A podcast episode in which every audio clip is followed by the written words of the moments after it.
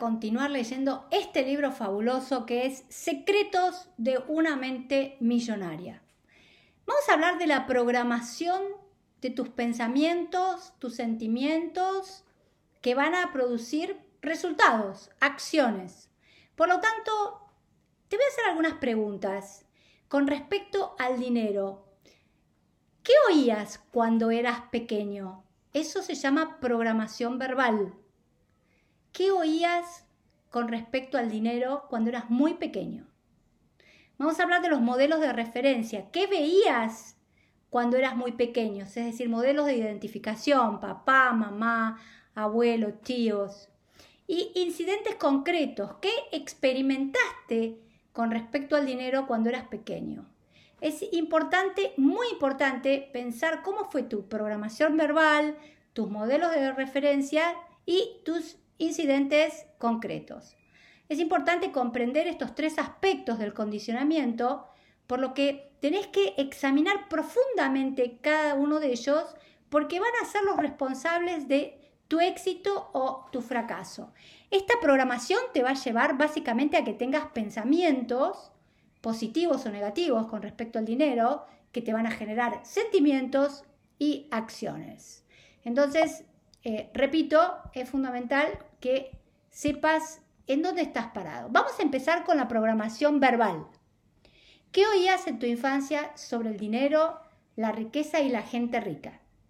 ¿Oíste algunas veces expresiones tales como el dinero es el origen de todos los males, los ricos son avaros y mezquinos, los ricos son malvados, está podrido de dinero, para juntar algún dinero tenés que matarte trabajando, esforzarte, el dinero viene con esfuerzo, el dinero produce sangre, sudor y lágrimas, el dinero no crece en los árboles, no puedes ser rico y ser espiritual. O sos rico o sos espiritual. Otra frase muy común es, eh, si tenés eh, no tengo salud, no tengo dinero, pero tengo salud. Esta frase es súper común. Es decir, que la, la riqueza y la salud hay que elegir entre una y otra. La felicidad no puede comprarse. Poderoso caballero es don dinero. Los ricos son cada vez más ricos y los pobres cada vez más pobres. No todo el mundo puede ser rico. Nunca se puede llegar a tener todo. Algo te tiene que faltar. Y esta cosa terrible, el dinero no es para mí. Es en esta, estas son programaciones verbales que tenemos. Desde chico es muy importante todo lo que oíste con respecto al dinero porque van a generar esas creencias que son marcatorias que se hacen los primeros 5 a 7 años de vida.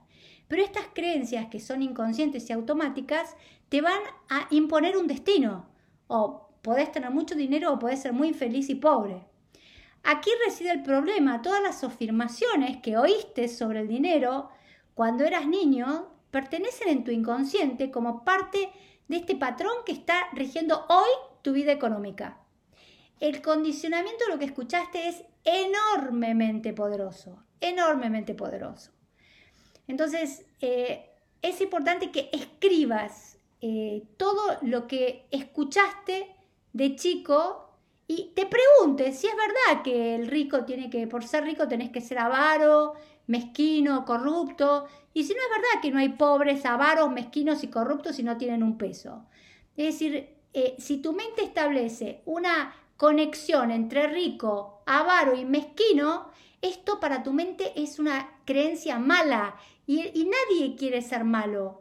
Entonces, inconscientemente, esta creencia de que los ricos son avaros, son corruptos y son mala gente, nunca te va a permitir que vos tengas la abundancia económica que mereces, que necesitas. Entonces, ojo con esto, hay un principio de riqueza que él lo nombra claramente en el libro, que es cuando el subconsciente debe elegir entre emociones profundamente arraigadas, que escuchaste de niño, que viste en tus padres, que viste en tus maestros, y la lógica, es decir, cosas sensatas, ni, ni lo dudes, siempre va a elegir las primeras.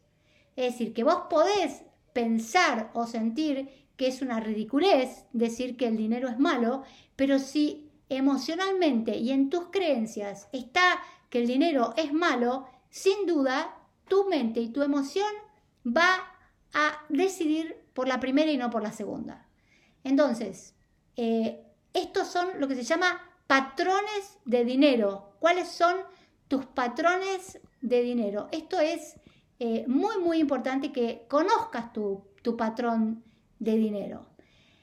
El, primer cambio que vas a tener que hacer es el cambio en la conciencia. No podés cambiar algo a menos que vos conozcas eh, que esto se puede cambiar y, la, y lo absurdo que puede ser que vos creas que, por ejemplo, un dinero puede condicionarte a que vos seas una mala persona o seas una corrupta. Es decir, tenés que cambiar tu conciencia con respecto al dinero. Tenés que hablarle al dinero. Ken Honda, no es este autor, pero Ken Honda, daba un ejercicio cuando yo hice muchos cursos con él, que decía que había que poner al dinero enfrente de uno y preguntarle, Hola, ¿cómo estás? Como si fuera un amigo. ¿Cómo te traté? ¿Cómo sentiste que te traté? ¿Por qué me cuesta tanto llegar a vos? Eh, ¿Por qué el vínculo con vos es tan conflictivo? Uno de los ejercicios más impresionantes que yo hice con Ken Honda es poner dinero y, eh, por un lado, hablar. Cecilia hablaba con el dinero y después cambiaba la silla, tienen que usar dos sillas. En una silla se ponen ustedes y en otra se ponen al dinero y al principio Cecilia le hablaba al dinero estoy enojada con vos, porque es muy difícil tenerte, eh, te quiero lejos, te necesito, pero te quiero lejos. Era impresionante con ese ejercicio todo lo que uno aprendía de cómo era el vínculo con ese ser, porque para la cabeza el dinero es un objeto, como puede ser una persona, es decir, el cerebro, la mente inconsciente no entiende objeto inanimado, objeto animado. Eso es para la mente superior. Y después, la segunda parte del ejercicio era que yo tenía que ponerme en el lugar del dinero y el dinero me hablaba a mí. Y es impresionante lo que yo aprendí con ese ejercicio. Por ejemplo, y les cuento que yo hace años y años, desde que nací con una familia que lo que más le importaba era hablar de dinero y el tema de dinero, es decir, que hace 60 años que estoy con la temática del dinero, pero cuando me puse en el lugar del dinero, lo único que escuchaba es eh, te quiero tener lejos, te quiero tener lejos. Es decir, hay un patrón de conducta que yo lo reconozco. Eh, el dinero me decía, me cuesta mucho acercarte a vos, me cuesta mucho que vos me tengas entre tus manos y era absolutamente cierto, porque uno de los grandes patrones y de problemas que tengo yo con el dinero es que cada vez que yo recibo el dinero lo doy. Eh, es decir, que esto que ese ejercicio tan llamativo y tan sorprendente que lo trae Ken Honda, es decir, yo el dinero no lo tolero en mis manos, se lo doy a mis hijos, eh, gasto en publicidad, invierto en eh, ayudo a gente, pero es como que si ustedes me dicen cuánto dinero me quedo yo para mí, y les diría el 0,5% el de lo que gano. Hay una imposibilidad de conectarme con esa frecuencia, esa energía dinero, porque la, la genero para dar y eso está mal. Eso tiene que ver con creencias, eso tiene que ver con patrones. Entonces, tenemos que tener conciencia de cómo es nuestro vínculo con el dinero. El segundo punto es la comprensión. Es decir, ¿de dónde viene esta forma de pensar donde para Cecilia tener dinero es solamente para darle a otro? Yo realmente todavía, con todos los años que tengo, lo sigo pensando. Es decir, eh, y eso no significa que cuando quiera me quiero comprar algo, quizás me lo compro, pero siempre hasta ahí. El otro está primero, mis hijos están primero, mi marido está primero, la gente que ayudo está primero, Cecilia está en una segunda parte. ¿Y por qué? Esto tiene que ver con esa forma de pensar que está fuera de mí, que viene de una historia donde probablemente esto es lo que yo aprendí muy de chica y que todos los días trabajo para cambiarlo. ¿Cómo lo hago? Y a veces cuando me dan plata, digo, no, esta plata me la quedo para mí y la voy a gastar en algo que me hace bien, que puede ser eh, una clase de gimnasia o algo para, para que Cecilia acepte que la corriente de vida dinero es algo que merece tener. Y el tercero es la disociación. Una vez que te das cuenta de que esta forma de pensar no eres tú, puedes separarte de ella y decidir en el presente si querés mantener esta creencia o deshacerte de esta, basándote en quién, quién sos hoy y dónde querés estar el día de mañana. Es decir, esto es muy importante, por ejemplo, con la gente que considera que el dinero es malo o que el dinero se gana con muchísimo esfuerzo. Uno puede decir, no, mira, yo a esta altura de mi vida no tengo por qué pensar esto, no tengo por qué pensar que el dinero es malo, que el dinero corrompe y que tiene que estar lejos, como en mi caso, lejos mío. Puedo cambiar y decir, este archivo de información que tengo guardada en mi mente hace tantos años, la verdad no tiene ninguna verdad y no tiene ningún valor en este momento para mí. El cuarto elemento del cambio para Harv Ebert es el reacondicionamiento. Es decir, iniciar un proceso donde vas a tener que poner archivos, informaciones, mantras mentales que te generen riqueza.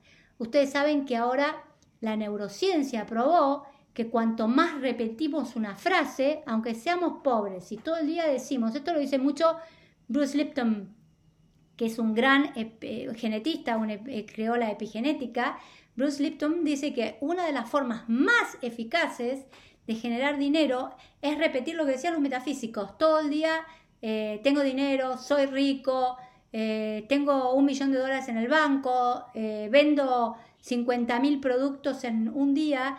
Él dice que hay que repetirlo hasta que tu cerebro empiece a creer que esto puede darse. Y una vez que tu cerebro empieza a creer, creer que esto puede darse, la realidad te puede cambiar. Y acuérdense que yo les grabé un audio, un podcast de neurociencia. Y la neurociencia ahora dice que como el cerebro no distingue realidad de fantasía, cuando vos lo repetís muchas veces, esto puede convertirse en realidad. Eh, Ebert habla de reacondicionamiento, es decir, repetir mucha frecuencia y con un apoyo continuo estas frases para que el cambio realmente eh, se produzca. Entonces, pasos del cambio, hay que reprogramar la parte verbal, hay que reprogramar los modelos de, referencia y hay que eh, reacomodar a lo nuevo. Entonces, ¿cómo podemos eh, hacer una reprogramación verbal? A nivel de conciencia, él da un ejercicio y con esto voy cerrando. Escribe todas las afirmaciones que oías acerca del dinero, la riqueza y la gente rica cuando eras niño. En la fase de comprensión, escribe cómo crees que hasta ahora han afectado estas afirmaciones tu economía, tu situación financiera. En la fase de disociación, te das cuenta de que estos pensamientos representan únicamente lo que aprendiste y no forman parte de ti en este momento. Y si forman parte de ti, no podés dejarlos ir, sacarlos, cambiarlos. ¿Te das cuenta de que en este momento tenés la opción de ser distinto? Entonces él da un ejercicio que me parece súper interesante, ponete la mano en el corazón, en voz alta, decir, acuérdense que el cerebro es muy importante que ustedes hablen en voz alta, decir, lo que oí acerca del dinero no es necesariamente cierto. Decido adoptar nuevas formas de pensar que contribuyan a mi felicidad y a mi prosperidad. Él dice que se toquen la cabeza con los dedos, con un dedo o con una mano o con las dos y repitan, tengo una mente millonaria. Esto que parece un ejercicio medio simple tiene un basamento científico. Cuando ustedes tocan una parte del cuerpo, es decir, hablan, tengo una mente millonaria, él repite este mantra todo el tiempo, cuando ustedes nombran una frase y se tocan una parte de la cabeza, escuchan el ruido, escuchan la voz diciendo tengo una mente millonaria, pero aparte hay un impacto en el tacto. Ustedes tocan la cabeza, se tienen que tocar la cabeza con una mano con las dos, y esto hace una impronta cerebral más fuerte. Cuanto más digan tengo una mente millonaria y se toquen la cabeza, les aseguro que los cambios son impresionantes. Yo trabajé mucho con este libro y este libro a mí me ayudó realmente a cambiar la vida en forma muy impresionante. Yo hice cursos con Harvecker Ebert y es realmente es un excelente autor. Bueno, gente, vamos a seguir hablando de los condicionamientos que tenemos que tener y cambiar para que nuestra vida sea abundante y que nosotros también tengamos una mente millonaria.